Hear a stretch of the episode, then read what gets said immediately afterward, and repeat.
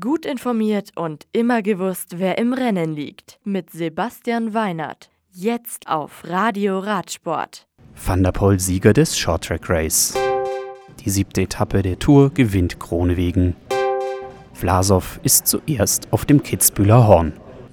Heute live aus Léger. Chalon-sur-Saône.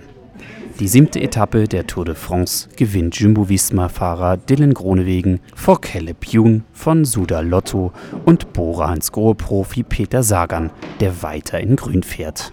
Das Maillot jaune bleibt bei Giulio Ciccone, der auch als bester Jungprofi geführt wird, und Tim Wellens bleibt bester Bergfahrer. Morgen führt die Etappe die Fahrer nach Saint-Étienne. Das achte Teilstück ist dann 200 Kilometer lang und wartet mit zahlreichen Bergwertungen auf. Fünfmal steht für die Fahrer ein Zweitkategorieanstieg auf dem Programm. Dazu kommen zwei dritte Kategorieberge und eine Sprintwertung, die schon bei Kilometer 33 ausgefahren wird. Das Ziel in Saint-Étienne ist flach und könnte einem Sprinter liegen, der die vielen Berge gut übersteht. Kitzbühel der Gesamtsieg der 71. Österreich-Rundfahrt geht an Ben Hermanns von der Israel Cycling Akademie. Gazprom-Rus Velofahrer Alexander Vlasov gewinnt die 116,7 Kilometer lange Schlussetappe mit Ziel am Kitzbühler Horn vor Patrick Schelling von Vorarlberg Santik und Amanuel Garis Grabier von Dimension Data. Maniago die achte Etappe des 30. Giro d'Italia Internationale Feminil gewinnt Bila Pro Cycling-Fahrerin Elisabeth Banks.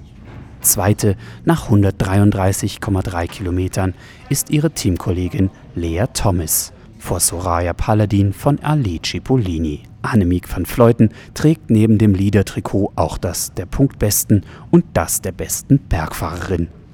Morgen führt die Etappe von Gemona über zunächst verhältnismäßig flache 125,5 Kilometer nach Chiusa Forte. Das Ziel liegt dann aber oben an einer Bergankunft. Léger. Das Shorttrack Race des Mercedes-Benz UCI MTB Weltcups gewinnt Corendon Circus Profi Mathieu van der Poel. Er sagt dazu nach dem Rennen: um, yeah, I was willing the whole race to focus on the sprint because yeah, was my first race again after a while, so uh, I knew that if I started attacking too early, that could be dangerous to blow up. So um, yeah, I just waited to the final sprint today. Der Niederländer verweist Enrique Avancini von Cannondale und Viktor Korecki von KMCE Corbea auf die Plätze. Weltmeister Nino Schurter wird nach eigenen Aussagen in der letzten Runde abgedrängt und kommt als Vierter ins Ziel. Bei den Damen ist Kate Courtney von Scott SRAM erfolgreich. Sie siegt vor Canyon SRAM-Fahrerin Pauline Ferrand-Prévot und Elisabeth Brandau von Radon Ebe Racing. Das Radio für Radsportfans. Im Web auf radioradsport.de